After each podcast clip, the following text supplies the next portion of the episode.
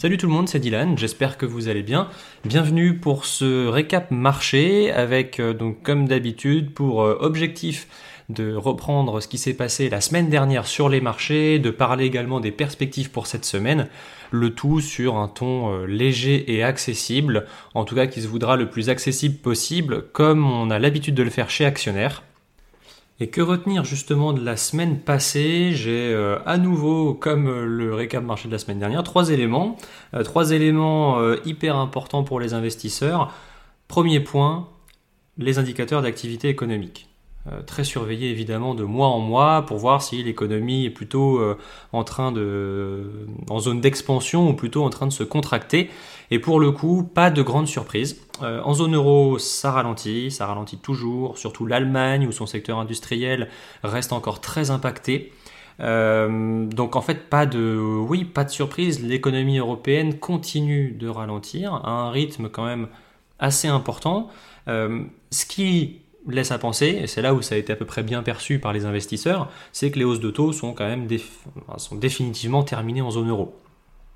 Avec une, économie qui ralentit autant, je ne pense pas, je ne vois pas comment la Banque Centrale Européenne pourrait aller plus loin sur ces remontées de taux, d'autant qu'on a eu quand même des, quelques bonnes nouvelles euh, dernièrement sur euh, la baisse de l'inflation. Donc pour moi, c'est un élément positif. Les hausses de taux en zone euro sont terminées. Et d'ailleurs, euh, la semaine dernière, un des gouverneurs de la BCE, a, donc de la Banque Centrale Européenne, a confirmé que, en tout cas, a précisé que la hausse, euh, la dernière hausse de taux là, du mois de septembre était probablement la dernière et qu'à ce niveau de taux, d'ailleurs, c'était suffisamment restrictif pour faire baisser l'inflation.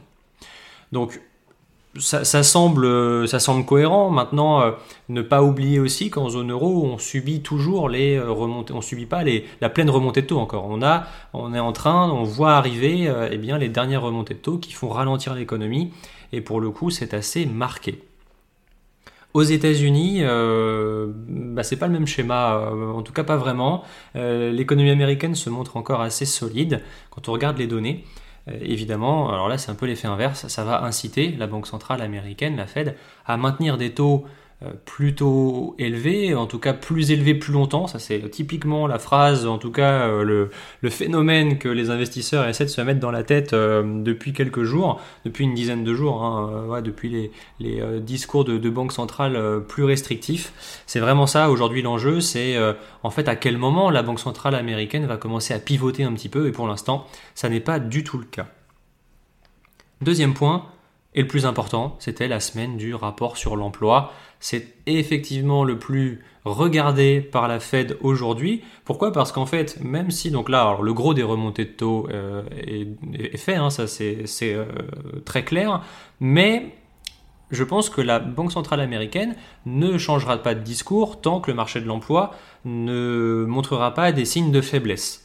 J'entends par là que pour l'instant, tant qu'on a un rapport, enfin un marché de l'emploi très dynamique, qui crée des emplois avec un taux de chômage faible, eh bien le risque c'est quoi? C'est que ça soutienne la demande, ça soutient, disons que ça maintient du pouvoir d'achat, et donc ça, euh, alors dans le pire des cas que ça fasse repartir l'inflation, ou en tout cas que ça la maintienne élevée. Ça c'est évidemment ce que la Fed ne veut pas du tout. Même si l'économie américaine la continue de ralentir un petit peu, eh bien, pour la Fed, ça n'est pas encore suffisant. Il faut aller plus loin. Et donc, ce, rapport sur l'emploi est extrêmement important à surveiller pour voir l'état justement du marché du travail. Alors, le rapport sur l'emploi, il est assez large, on a beaucoup de données. Si je dois en retenir trois, le rapport Joltz, alors ça c'est le rapport qui va mesurer le nombre d'offres d'emploi disponibles dans l'économie, les emplois vacants. Et pour le coup, Là, ça commençait pas super bien avec un rapport sur l'emploi qui justement, euh, enfin le, rapport Joltz qui montre un rebond des emplois vacants, des offres d'emploi disponibles.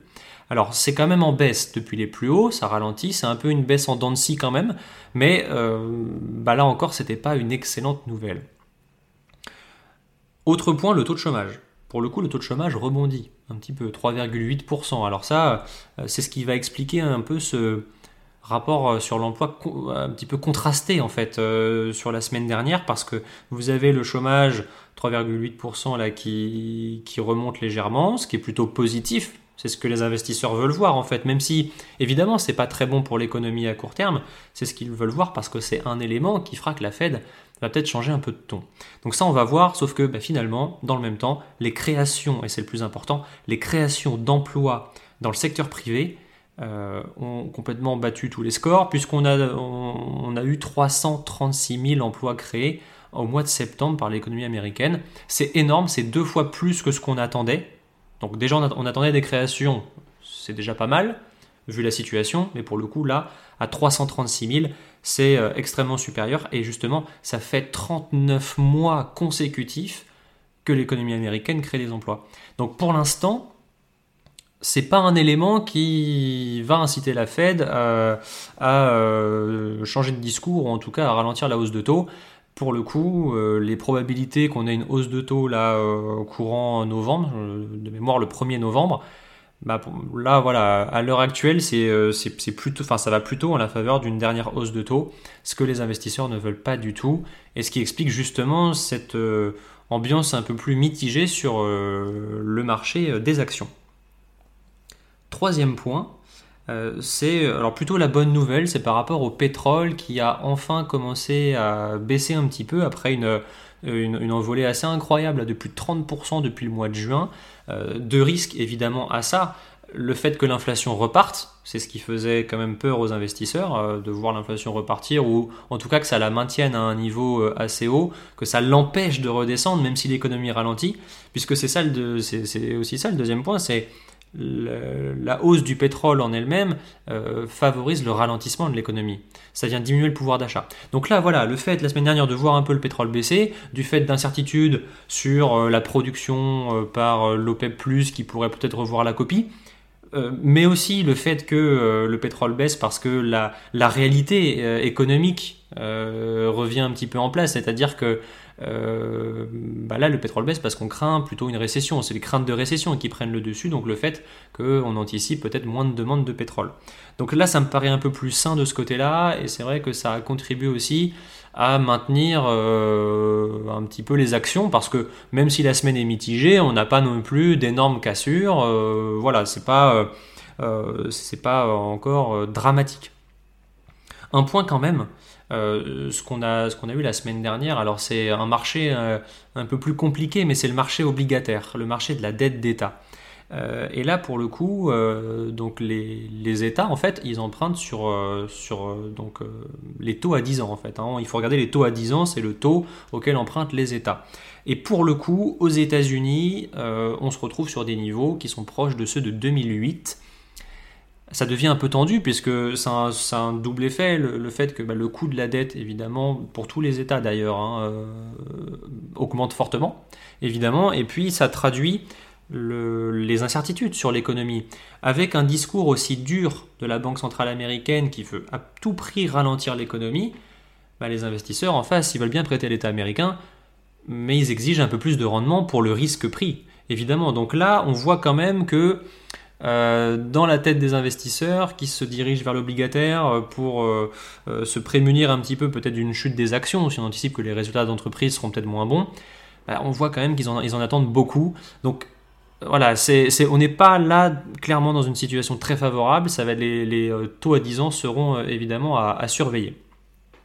Voilà pour cette semaine. Donc bon, globalement on a connu mieux sur le marché, mais pas de, on n'a pas vu d'accident particulier ça se tend quand même, ça c'est clair, et euh, je pense que les prochaines données seront extrêmement importantes. Et justement, trois points pour cette semaine à venir. Le premier, les comptes rendus des banques centrales, de la Fed et de la Banque centrale européenne. L'idée pour les investisseurs dans ce cas-là, c'est euh, simplement de, de, tenter de déceler quelques indices sur les intentions des banques centrales, avoir leur vue sur l'économie pour euh, essayer d'y voir plus clair et éventuellement d'anticiper le prochain mouvement, en tout cas la prochaine décision que les, banques centrales pourraient prendre.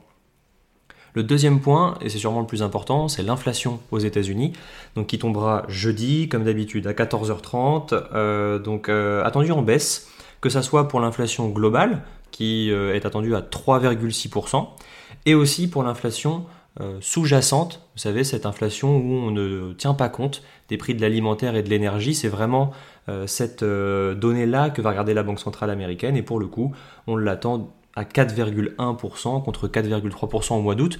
Donc ça c'est sûrement le rendez-vous de la semaine euh, pour les investisseurs. Et puis on terminera avec euh, quelques données en Chine. Ça sera vendredi et des données assez importantes pour le mois de septembre sur la balance commerciale. Donc euh, ça va permettre aussi de jauger le niveau de consommation, la demande intérieure en Chine qui pour le moment est très faible. Je rappelle que le pays est pour le moment en déflation, c'est-à-dire que le, dynamisme intérieur est tellement euh, bas que les entreprises sont contraintes de baisser leurs prix, ce qui est une très mauvaise chose évidemment pour l'économie. Donc voilà, on va essayer de, suivre ça euh, pour, euh, pour cette semaine. Voilà, merci de m'avoir écouté pour ce récap marché. N'hésitez pas à me faire vos retours directement sur mon LinkedIn ou bien au mail team.actionnaire.com. D'ici là, je vous souhaite une excellente semaine et je vous dis à la semaine prochaine.